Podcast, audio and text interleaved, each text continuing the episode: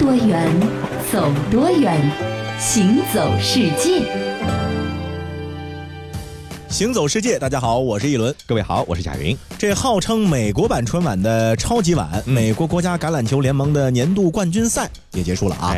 但是呢，打铁需要趁热，这知识呢可以冷着讲，是吧？虽然结束了一段时间了，但是呢，在大家对于超级碗这个名字还比较陌生的情况之下，嗯，咱们今天呢就想和各位来说一些和超级碗比赛有关的知识。各位呢，如果不知道的话，就搬好小板凳准备听了。没错，那么说是橄榄球比赛，可是它和碗有什么关系哈？嗯，这超级碗呢，这也是一个非常接地气的一个名字。它是怎么来的呢？其实啊，第一届比赛的名称呢不是这个超级碗，而是 AFL NFL 的世届冠军赛。超级碗第一次出现在公众面前呢，是在一九六八年的第二届比赛上。当时啊，堪萨斯城的酋长队所有者，美国橄榄球联盟的创始人叫做拉马亨特，是他呢第一个提出了超级碗的这个名字。而拉马亨特的灵感呢，主要还是来自于二十世纪六十年代，在数百万孩子们中间流行的一种玩具，就叫做 Super Ball 啊，超级的球。但是在英语中啊，Super Ball 和这个 Super Bowl 的读音呢比较相似，就把这个超级球变成了超级碗了。对，这勾起很多人童年回忆啊。是。那么和其他运动的决赛相比呢，这美式橄榄球比赛决赛啊，高度碎片化。嗯，是三个多小时总决赛，其实呢只有一个小时是在比赛，剩下时间干嘛呢？其余时间都被开场、中场表演、中间穿插的广告所占据了。人的注意力呢，就因此可以保持在一个相对来说比较松散，但是呢又随时能够回到比赛的状态。所以啊，美国人民在这个超级晚星期天这一天呢，基本上和咱们大年三十一样啊，是召集亲朋好友举行一个。私人小型聚会趴，大家是聊聊天、看看比赛、尝尝美食，就和咱们春晚进行的时候呢，有着异曲同工之妙。我明白了，就是说不是正儿八经从头到底都在看比赛的，对吧？还能有一些文艺演出看。是，呃，有一个非常有意思的统计呢，是这样显示的：说去年就是二零一六年啊，这美国的超级碗比赛是全美国的人民吃掉了大概十三亿只鸡翅，那意味着呢，三亿多的美国人平均是每人在意这一天会吃下四只鸡翅。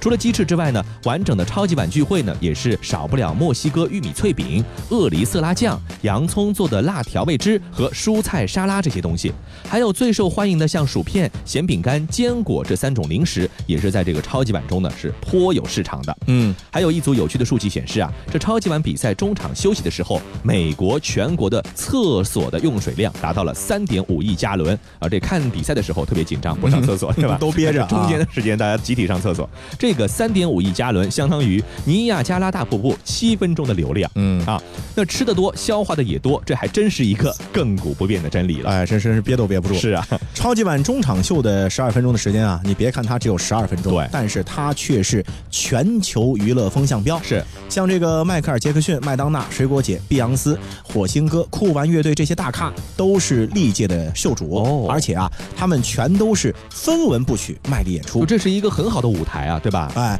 那么到底他们在干嘛呢？干嘛分文不取？呢？这不是亏大发了吗？是啊，其实啊，和咱们央视春晚对艺人的吸引力呢是很类似的。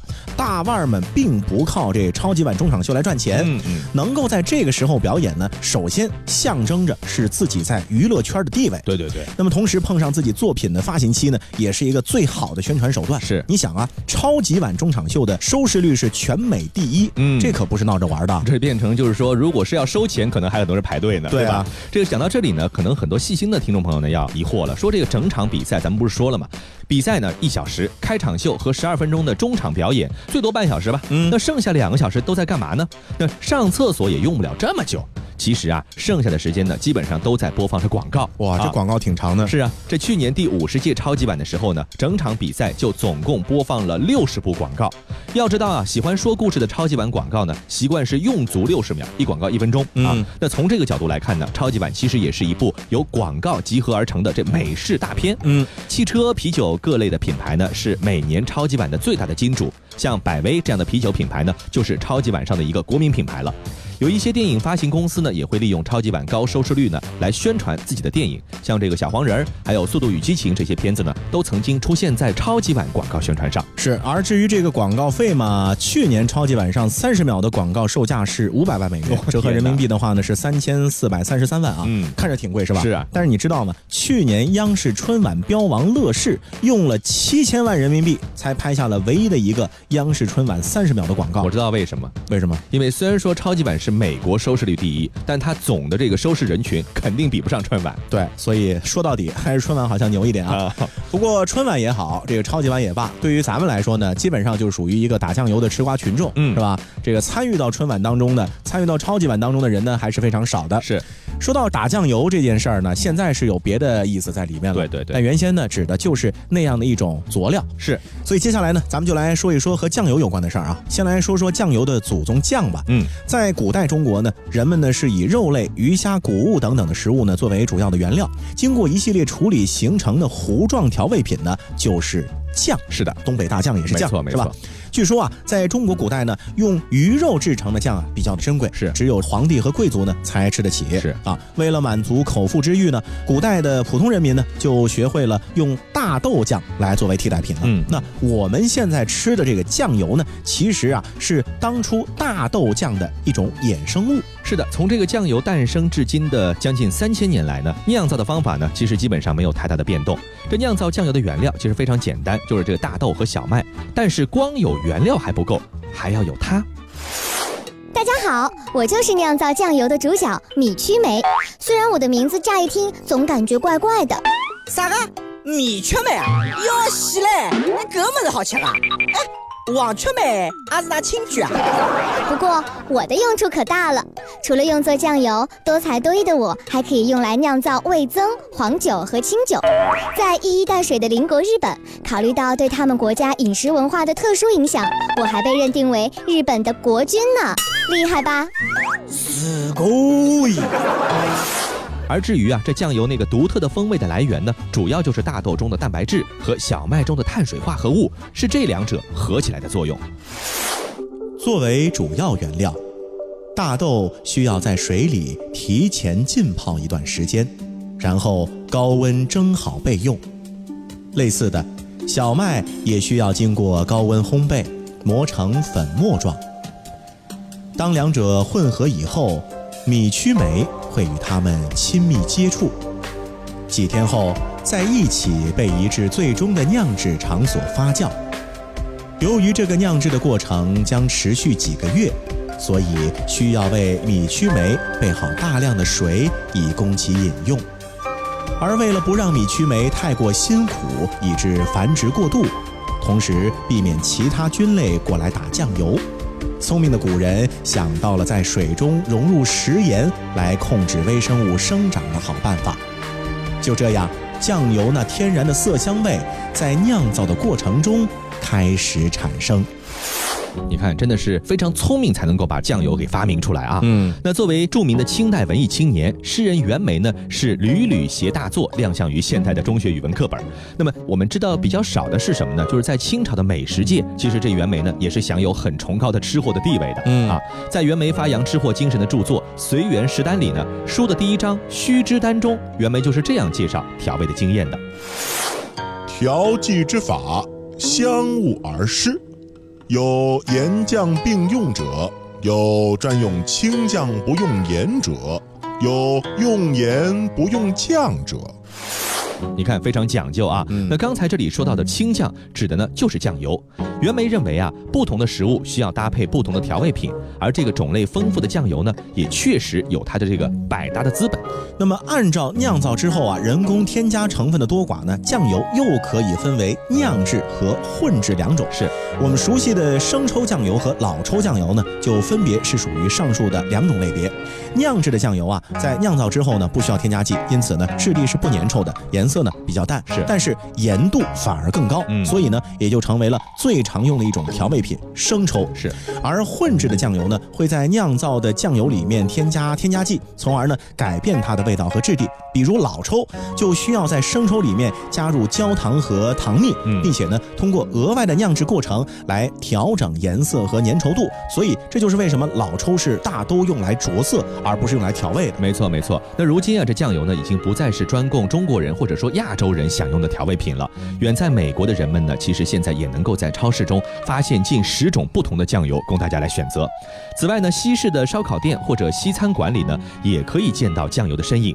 这背后呢，除了酱油本身的美味之外呢，酱油对健康的帮助呢，也是引起了很多人的关注了。嗯，新加坡国立大学的一项研究表明啊，这酱油里含有的抗氧化物质呢，是红酒里的十倍，那有助于预防心血管疾病。你们看啊，这虽然说各国的文化上其实有差异的，但是从这个吃的美味和吃的健康这样的两个标准来看，全球吃货追求的目标呢，可谓是相当的一致。小时候，你想要什么？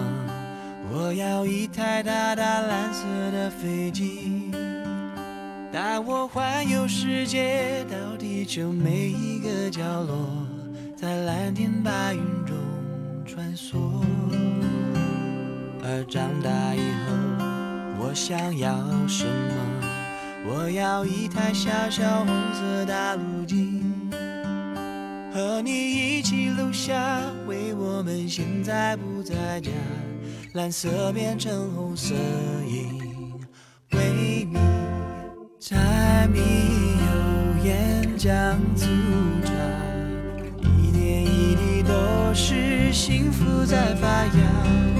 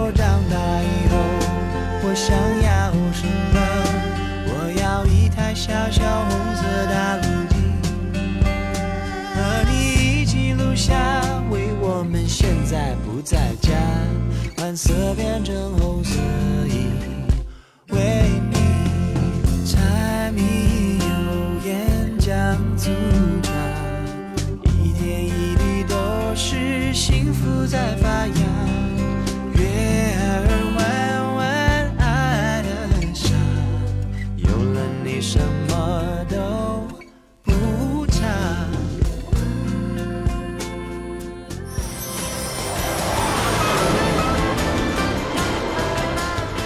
听多远，走多远，行走世界。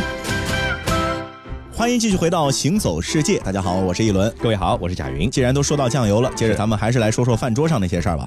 现在吃顿饭啊，常常是有很多吃饭的人要自吹自擂，是说这个美食呢需要追求原味。嗯，所谓原味就是什么都不放。来，老哥，多年不见，兄弟我先干为敬啦。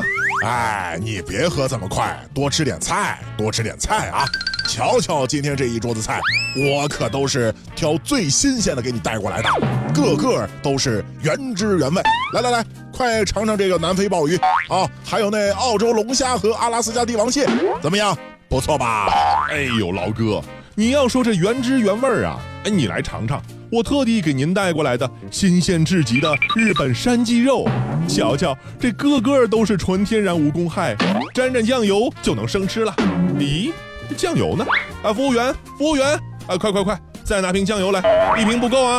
哎呀妈呀，大爷，你们也太抠了哈，一个菜都不点，全都自己带，完了，咱们还搭两瓶酱油进去啊！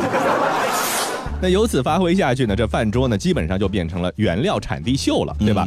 这松露呢要法国的，鱼子酱呢一定要俄罗斯的，牛肉必须是和牛，酱油也要日晒千日，醋呢必须陈年，就连腌咸肉的盐呢也要取自青海湖的千年湖盐。或者是喜马拉雅的玫瑰盐，嗯，那稍微读过点书的人呢，大概就要仿造《红楼梦》里婆娘们的排场，用旧年存的雨水，或是冬日梅花上的雪水来炖汤泡茶了。其实啊，很多人不知道的是什么？原味这个东西啊，压根儿就没有哦。《吕氏春秋·本味篇》里面呢，大概是这么个意思：说天下呢，一共是三类动物，水里的动物呢为腥，嗯，食肉的动物呢为臊，嗯，吃草的动物呢为膻，嗯，而这个腥臊膻都是原味，怎么不见有人喜欢呢？是啊是吧？原味要转化成美味，才能有人爱。那么如何转化呢？就必须在水深火热中完成酸甜苦辣咸这五味杂陈。是的，那么日剧啊《大川端侦探社》中呢有一集是这么说的：说有一位黑帮老大耄耋之年呢重病快死了，这临死前呢就想吃一碗儿时的美味的馄饨。当手下遍寻这碗馄饨不着的时候呢，几乎是非常的绝望啊！就在这个时候，老大呢却被路边摊的伙计现场包的那碗馄饨感动到泪流满面，大呼说：“这就是我人生记忆中最美味的馄饨。”那听到此处呢，不少人就立马知道了，老人的感动呢，就是因为情怀。这个就是妈妈的味道，这个就是小时候的味道，哎就是外婆的味道，等等等等。那么这个对也不对，这编剧的高明呢还在后面。这有人就问馄饨的伙计了，说为何路边摊馄饨能够征服老大呀？那个人说，其实很简单，没有别的，就是因为路边摊简陋，原料呢也不是太好，所以呢只能加点猛料。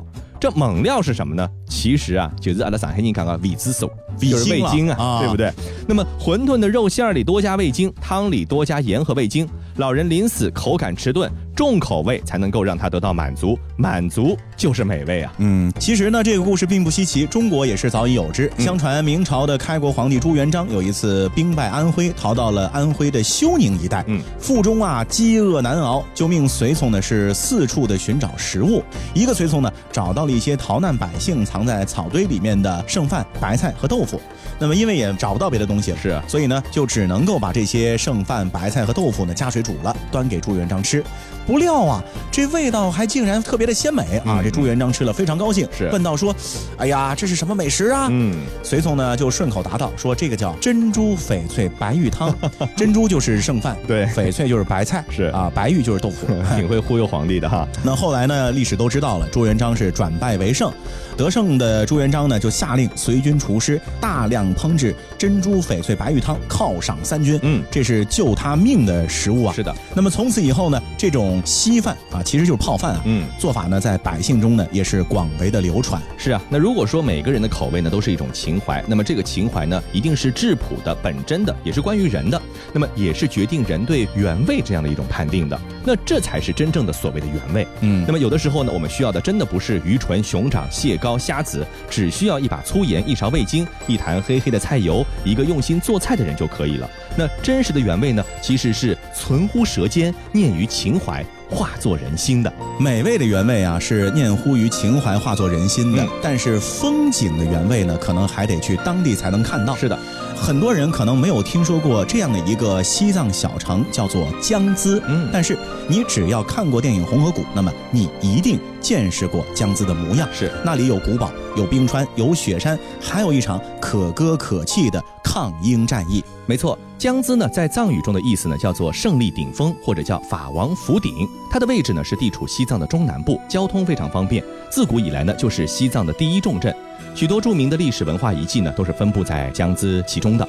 最著名的呢，分别是嵩山古堡和白居寺。宗山古堡呢，建在江孜的宗山之上，因此得名。那么这宗是什么意思呢？嗯宗啊，其实是从前西藏的一个行政单位，相当于县的级别，嗯所以这个城堡呢，实际上就是当时的江孜县县政府所在地。是古堡的遗址呢，是矗立在江孜古城中央的悬崖的峭壁之上。整个古堡群错落有致的雄居山顶，雄伟俊俏。周围呢建有土石夯筑的围墙，墙体高四米，厚有一米，确实还挺坚固。是，墙内呢现存建筑有兹杰拉康殿，还有哲拉康大殿、生宁宗、哲布岗议会厅，还有宗本官邸、宗府宿舍、仓库、马房等等，共有大小房屋呢一百九十三间，总建筑面积七千零六十四平方米，嗯还非常大。是的，这江孜古堡呢，最享誉盛名的呢，是它的一段可歌可泣的英雄历史。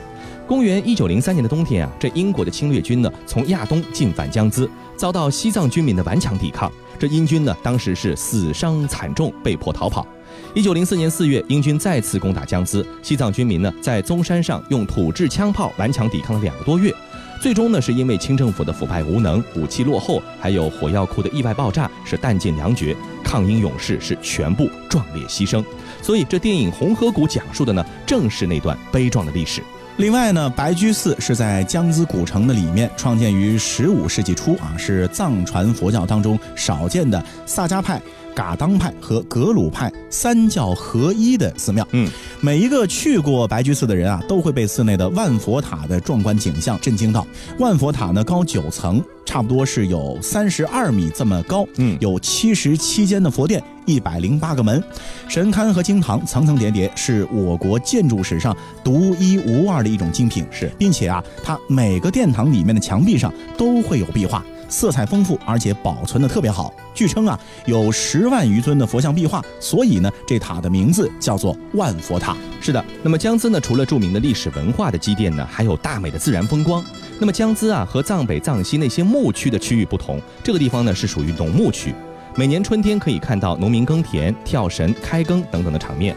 跟这个平原地区不同啊，因为是属于高原的气候啊，所以说在一到三月份的时候啊，这江孜地区呢还是经常是极其寒冷的，嗯经常会下大雪。到四月之后呢，才基本上会逐渐的转为暖和的天气，在小满节气才开始耕种青稞这样的作物。是的，那么夏季的江孜呢，就可以用鲜花之城来形容了。嗯大家想象中的高海拔地区一定是全年荒芜、寒冷风沙的样子。然而啊，在海拔四千米的江孜，夏季充沛的雨水呢，是带来了勃勃生机。嗯，油菜花盛开，青稞待收，西藏粮仓的美誉呢，就是由此而来的。那么从二零一六年，就是去年起啊，江孜县政府呢也专门在每年夏天呢会举办油菜花节，以此吸引全世界的游客。是的，在夏天的时候呢，还有一个全年最为重要的节庆，叫做打马节。那么翻译过来呢，就是赛马节的意思。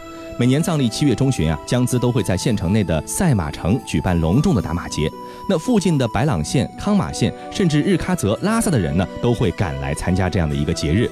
大家在这个地方聚会、喝酒、观看演出等等，是热闹非凡呐、而说到秋季江孜，就可以用金色之城来形容了啊！嗯整个城市呢都被笼罩在金色的树林之中，寺庙、古城、老人甚至小狗，青稞九月熟透，直到十月下旬，青稞收割完毕呀、年复一年的哺育着这里的人们。到了冬天的时候呢，我们都知道西藏的很多地方呢都是以日光城来著称的，哎太阳光照非常好。对所以说没有漫天飞雪的天气的时候呢，阳光呢就是非常非常的充沛的，甚至有的时候呢还会很刺眼。嗯这满拉水库、卡若拉冰川的一个游客也没有的时候，只有听到的是呼呼作响的风声从耳旁吹过。白居寺的这个日落的时分呢，还有转经人路过，这虔诚的人们看来真的是不分寒暑行走于此的。这也可能就是西藏的人文魅力所在。好，以上就是本期节目的全部内容，感谢各位的收听，我们下期再见。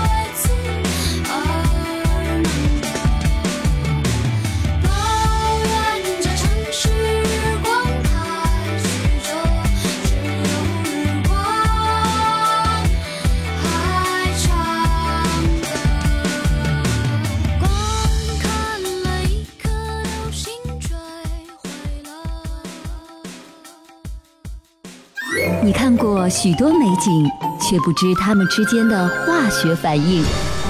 听威斯敏斯特的钟，英国王室爱喝的奇能红茶来自中国，爱吃辣的四川人遇见咖喱天堂的印度老兄，印度洋的鲸鱼在嬉戏，穿越蓝色海洋。海洋上的铁路，并非只存在于宫崎骏的异想世界。听多远，走多远，行走世界。